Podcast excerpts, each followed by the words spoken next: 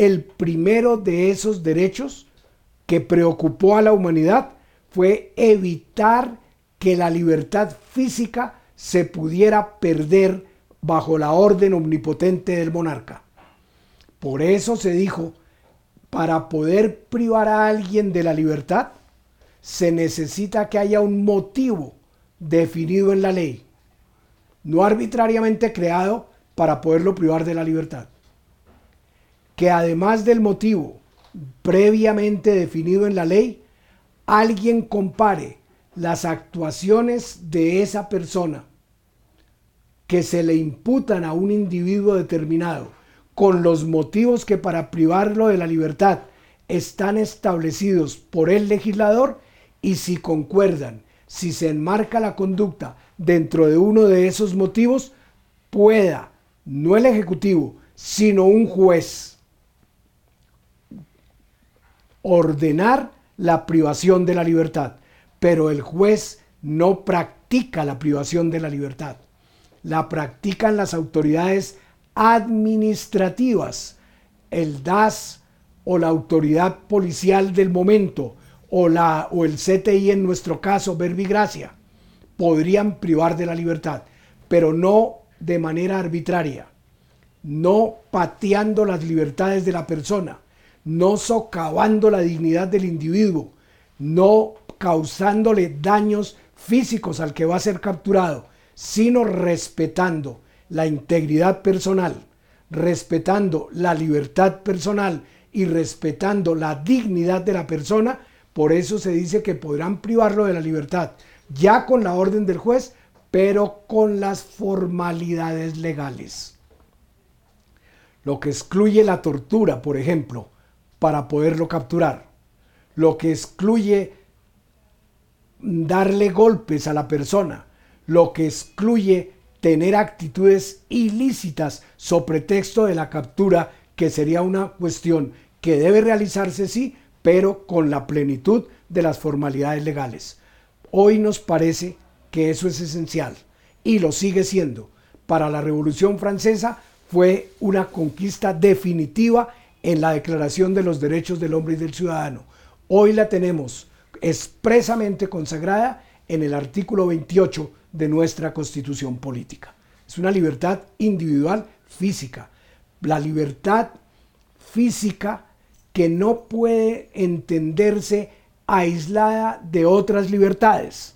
La libertad del hombre, la habíamos dicho ya, Montesquieu la definió como la autodeterminación de la propia conducta, entendiendo que tiene como límite los derechos y la libertad de los demás y que se impone entonces respetarla tanto a las autoridades del Estado como a los demás individuos que conforman la sociedad. Por esta razón, él dijo, no es suficiente con enunciarla de esa manera, sino que necesitamos especificarla para hacerla concreta. De ahí salen otras libertades. Por ejemplo, la libertad de pensamiento. Esa nos es suficiente y la tenemos en virtud de nuestra propia condición humana en razón de la inteligencia. Pero lo que empieza a originar algunos conflictos es algo más importante, saber si esa libertad de pensamiento puede o no expresarse de manera libre frente a los demás, a los tiranos de todos los pelambres que en el mundo han sido, no les preocupa que la gente piense. Lo que les incomoda es que comuniquen lo que piensan a los demás. Por esa razón, al lado de esa libertad, era necesario su garantía y surge una nueva libertad, la libertad de expresión. La libertad de expresión del pensamiento en todas sus formas. O sea, libertad de expresión del pensamiento de manera verbal, libertad de expresión del pensamiento mediante el escrito, sin censura previa, con libertad absoluta a todas las corrientes del pensamiento humano, sin dogmatismos, sin que haya un poder oculto que le diga a las personas qué pueden leer y qué no, para que no se contamine su espíritu de, de cuestiones que quien lo censura y quien le dice qué puede leer y qué no, considera que al otro le pueden ser malignas. No, la libertad de pensamiento, la libertad de expresión implica entonces que se pueda manifestar el pensamiento por escrito, que se pueda manifestar el pensamiento además mediante el arte. Aquí hay necesidad de recordar cómo en la Bogotá de 1948, por ejemplo, ya que nos estamos refiriendo a Bogotá, las estatuas griegas con las cuales se quiso adornar la entrada del, entonces aeródromo de techo, que hoy quedan en la entrada del barrio de Ciudad Kennedy, fueron tachadas por algunos de inmorales porque eran desnudos artísticos y entonces almas pías pedían que los cubrieran.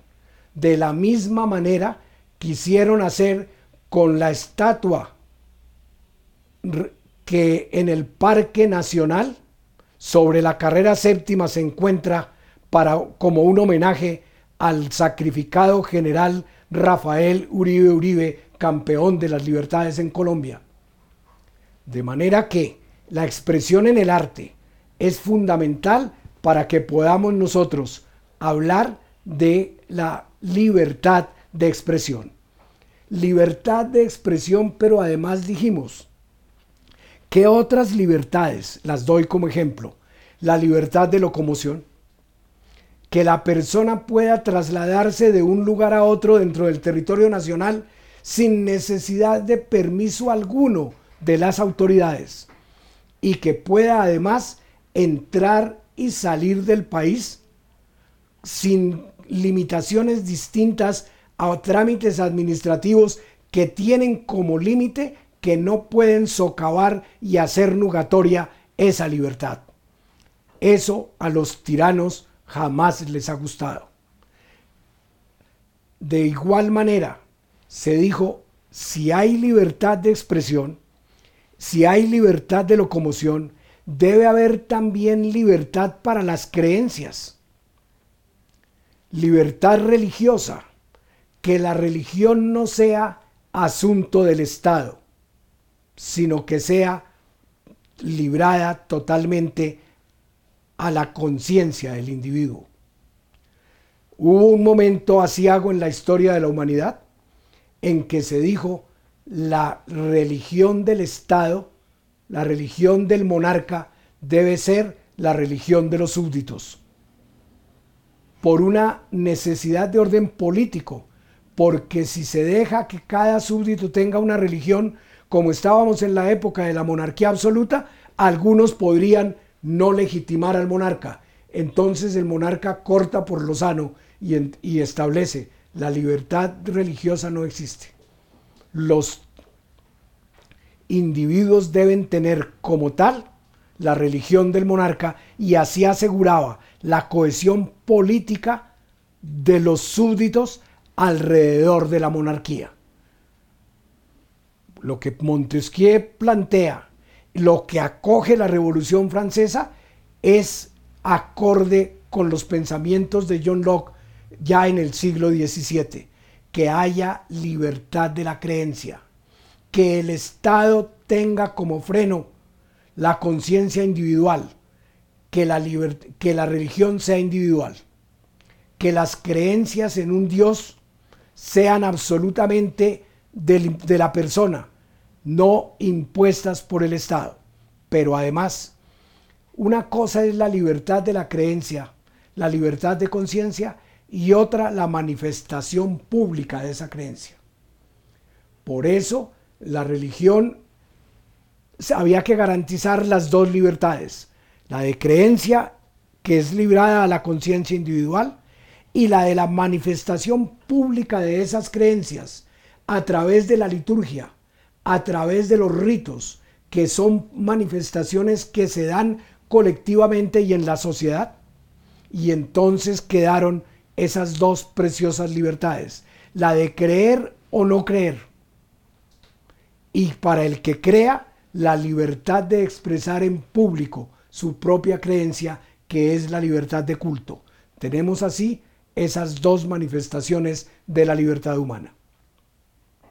De igual manera, se dijo entonces, hay que garantizar la libertad del trabajo, la libertad de escoger profesión u oficio, en una sociedad que venía como la de la Edad Media con oficios heredados, porque el hijo del carpintero, sin ilustración ninguna, a lo que aprendía era a ser carpintero y el hijo del panadero a hacer pan, y el hijo de la modista o el del sastre a coser vestidos y a tomar las medidas para ello, a confeccionar de la mejor manera la ropa que elegantemente otros iban a lucir.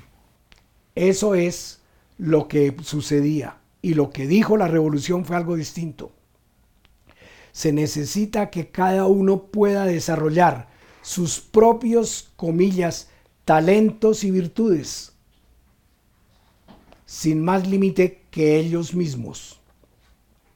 Con lo cual, si la persona tiene aptitudes para las matemáticas, para la física, por ejemplo, podría llegar, no importa su origen, si se le da la educación suficiente, a ser un excelente matemático un genio de la física. Podría escoger libremente a qué dedicar sus aptitudes, aquellas que pudo cultivar. De manera que fue necesario entonces que se estableciera la libertad de escogencia de profesión u oficio, sin que los oficios o las profesiones fueran heredados porque no se adquieren por simple generación espontánea. Son además el trabajo, es algo que está íncito en la vida de las personas, pero que requiere para desarrollarse la sociedad. Las necesidades sociales que hay que satisfacer van marcando cuáles son las ocupaciones, cuáles son las profesiones que la sociedad necesita para su mejor desarrollo. De la misma manera, entonces lo que aquí estamos viendo es que se van dando unas libertades para el individuo. La libertad de comercio fue muy importante para esos revolucionarios en Francia, por una razón elemental, porque antes el comercio tenía que someterse a los controles y a la autorización de las autoridades del rey. Ahora lo que se reclama es que cada uno pueda desarrollar en un ámbito de libertad esa posibilidad que ayude a la circulación de los bienes y servicios en beneficio de toda la sociedad.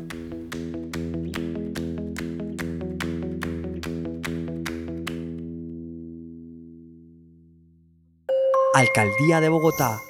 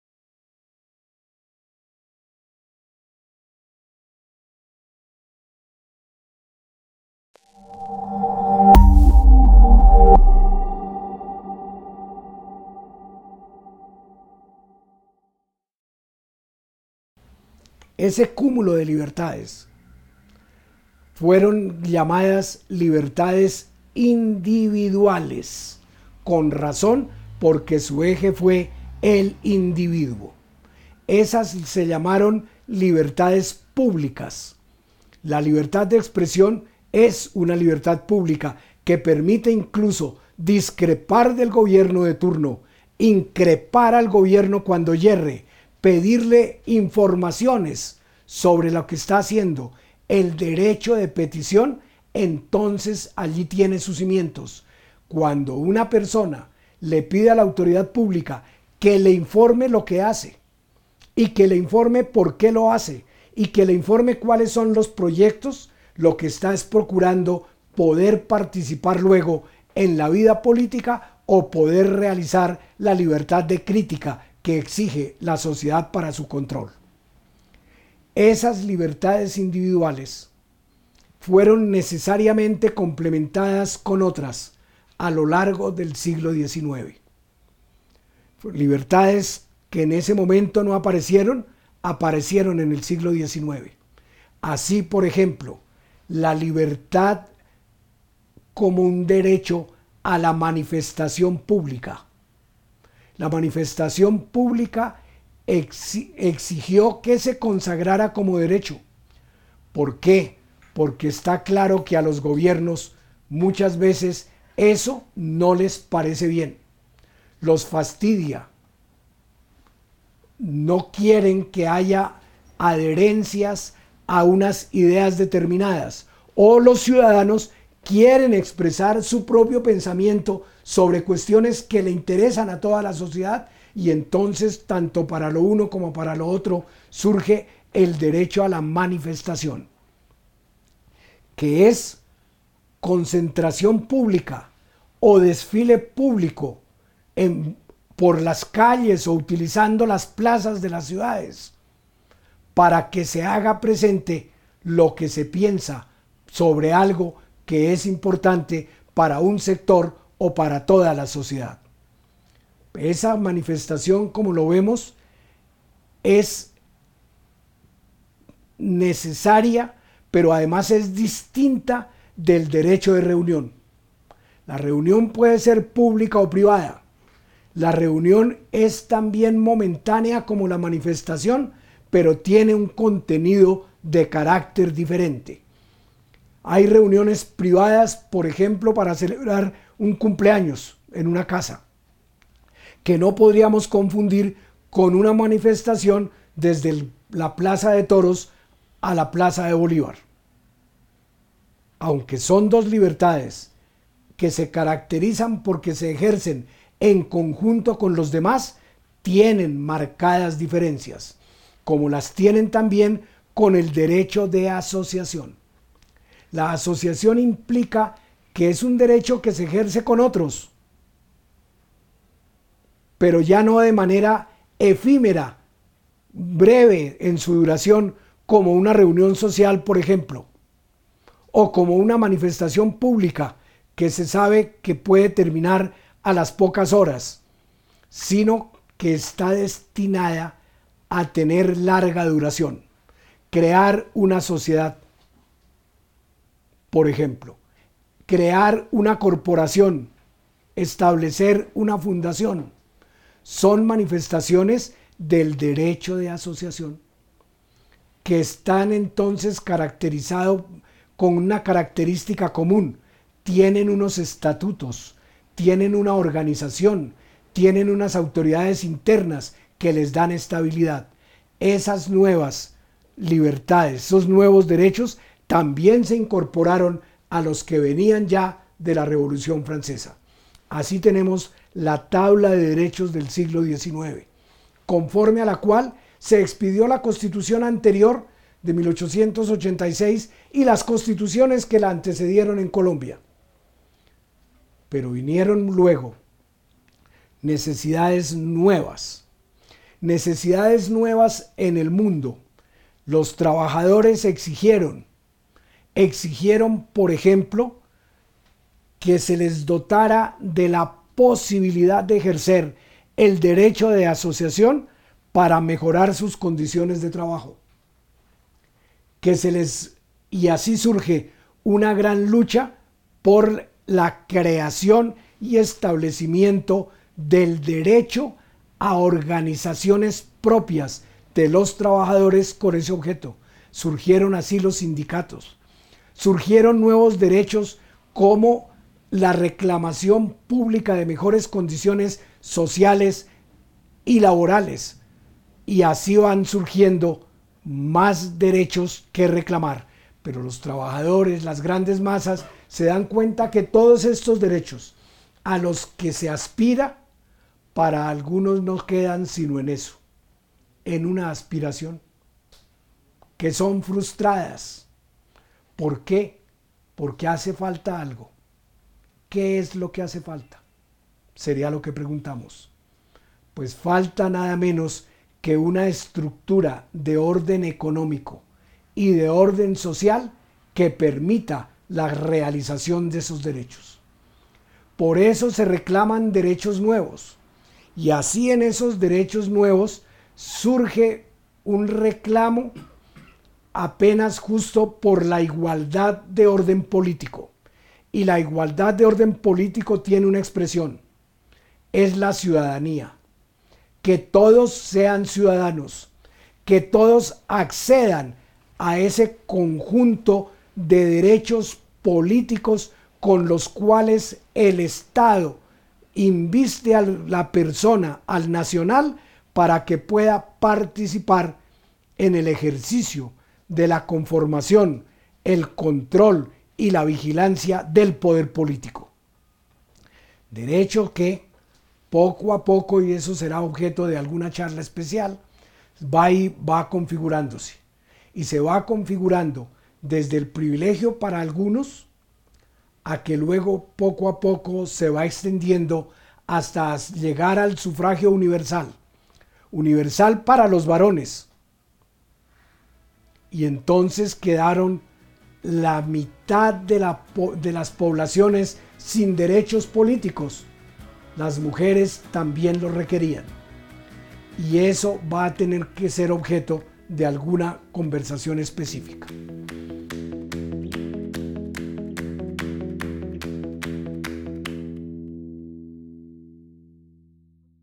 Alcaldía de Bogotá.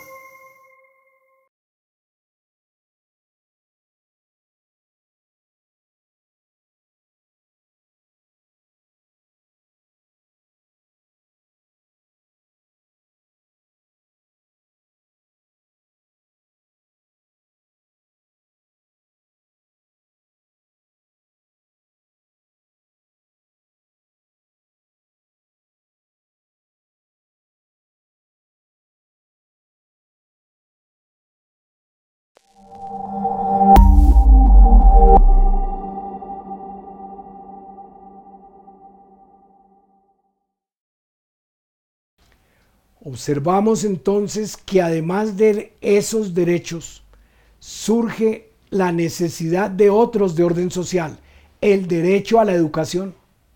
La educación no puede ser solamente para aquellos que tengan el dinero con la cual puedan procurarla. Por eso se dijo entonces, la educación debe ser un derecho, un derecho al cual puedan acceder todos y un derecho que tenga que ver también con las funciones del Estado. De ahí que la reforma constitucional del año 36 dijera entre nosotros, la educación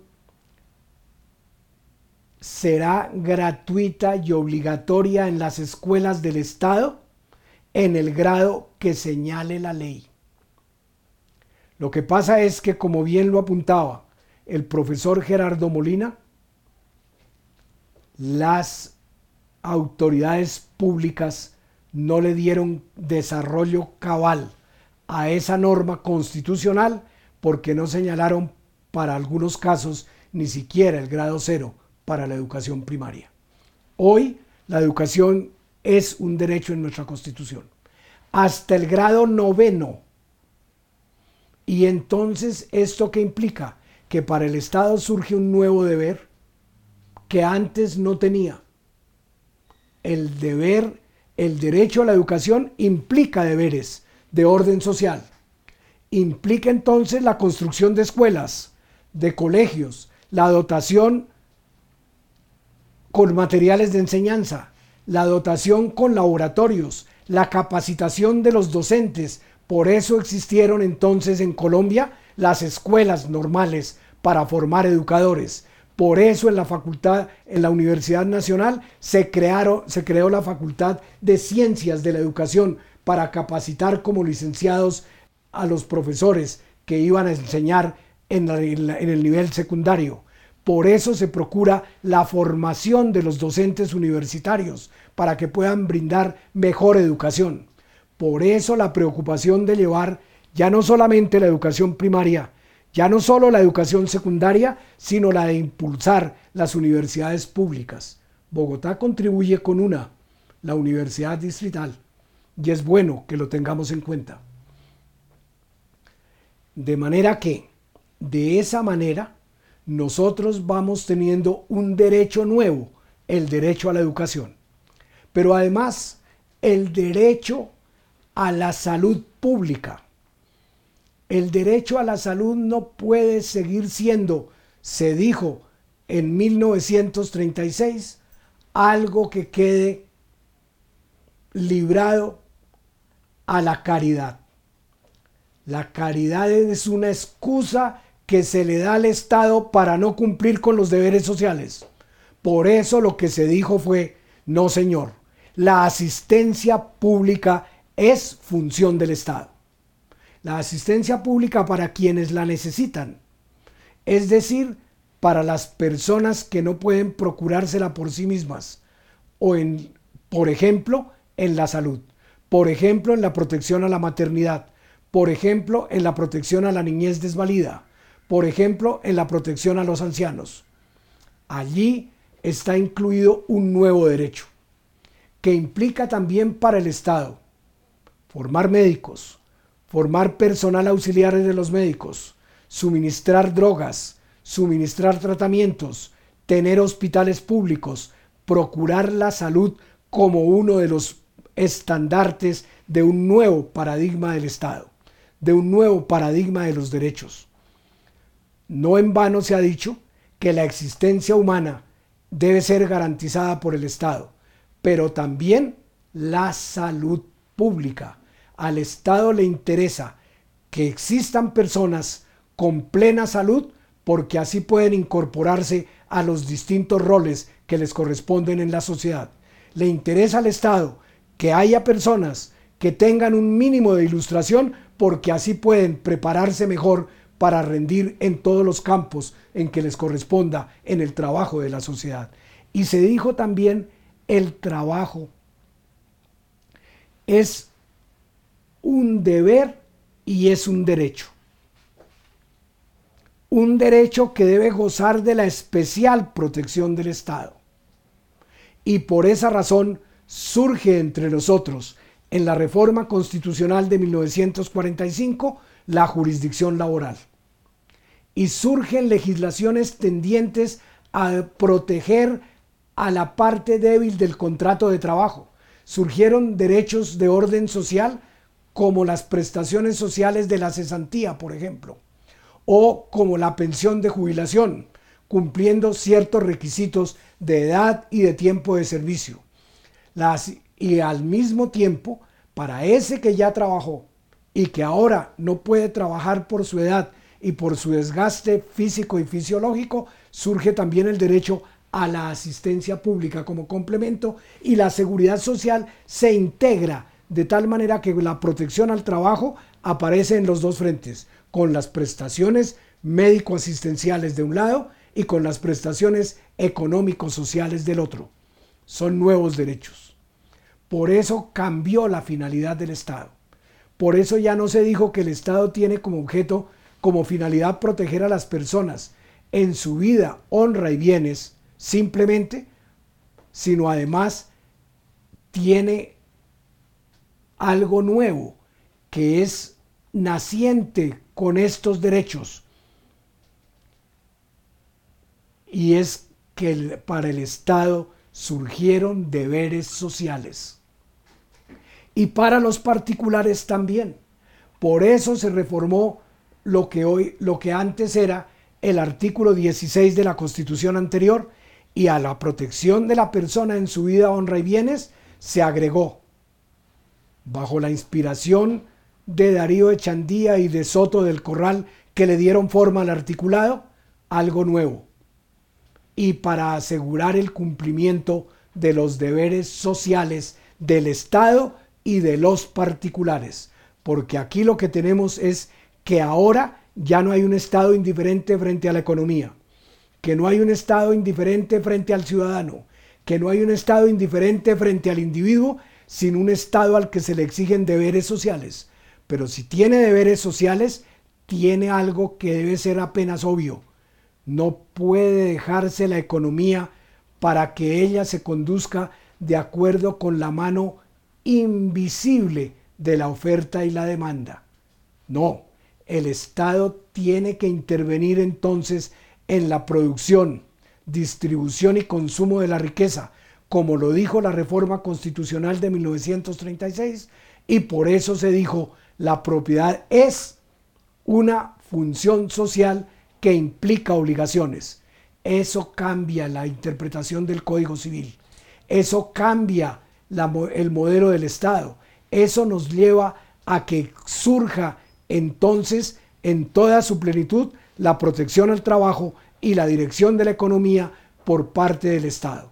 Por eso fueron creadas instituciones descentralizadas, por eso surgieron las empresas sociales y económicas de orden estatal, que se rigen, que cumplen funciones descentralizadas de derecho público, aunque puedan regirse en ámbito de competencia por el derecho privado. Eso pertenecerá a la técnica de la legislación, pero allí quedó de antemano establecido en la Constitución. Por eso se le cambia entonces el epígrafe al título tercero de la Constitución y se denomina entonces ya no de los derechos individuales, sino de los derechos individuales y las garantías sociales. A esos derechos se les denomina derechos de segunda generación. Los de la primera fueron los individuales de la Revolución Francesa.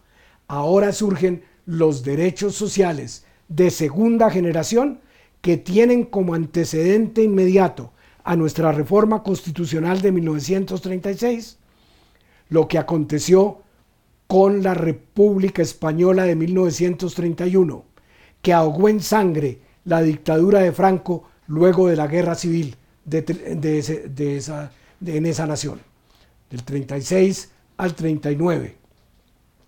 Y así tenemos lo mismo ocurre, por ejemplo, con la constitución belga de 1931.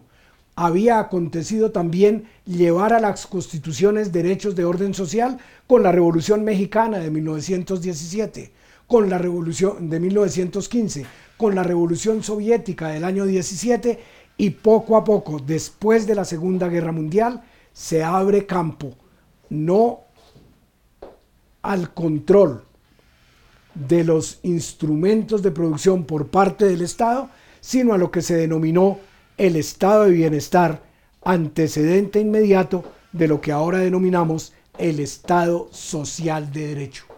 Pero Estado social que no puede abandonar los parámetros de la democracia, ni puede ahogar las libertades públicas.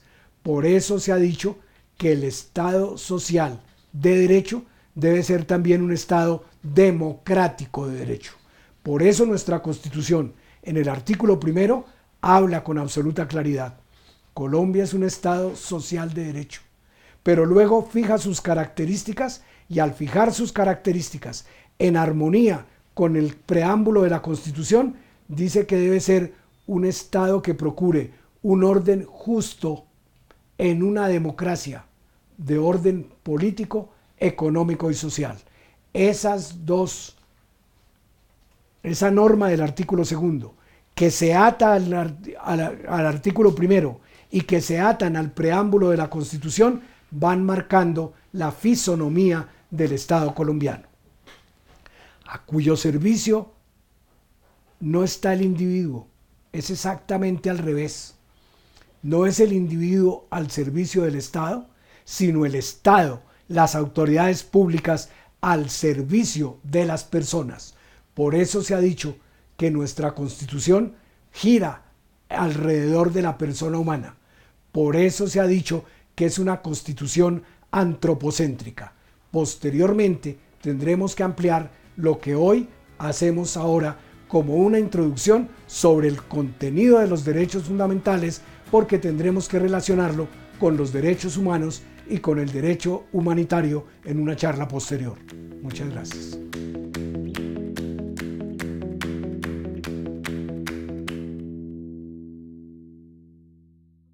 Alcaldía de Bogotá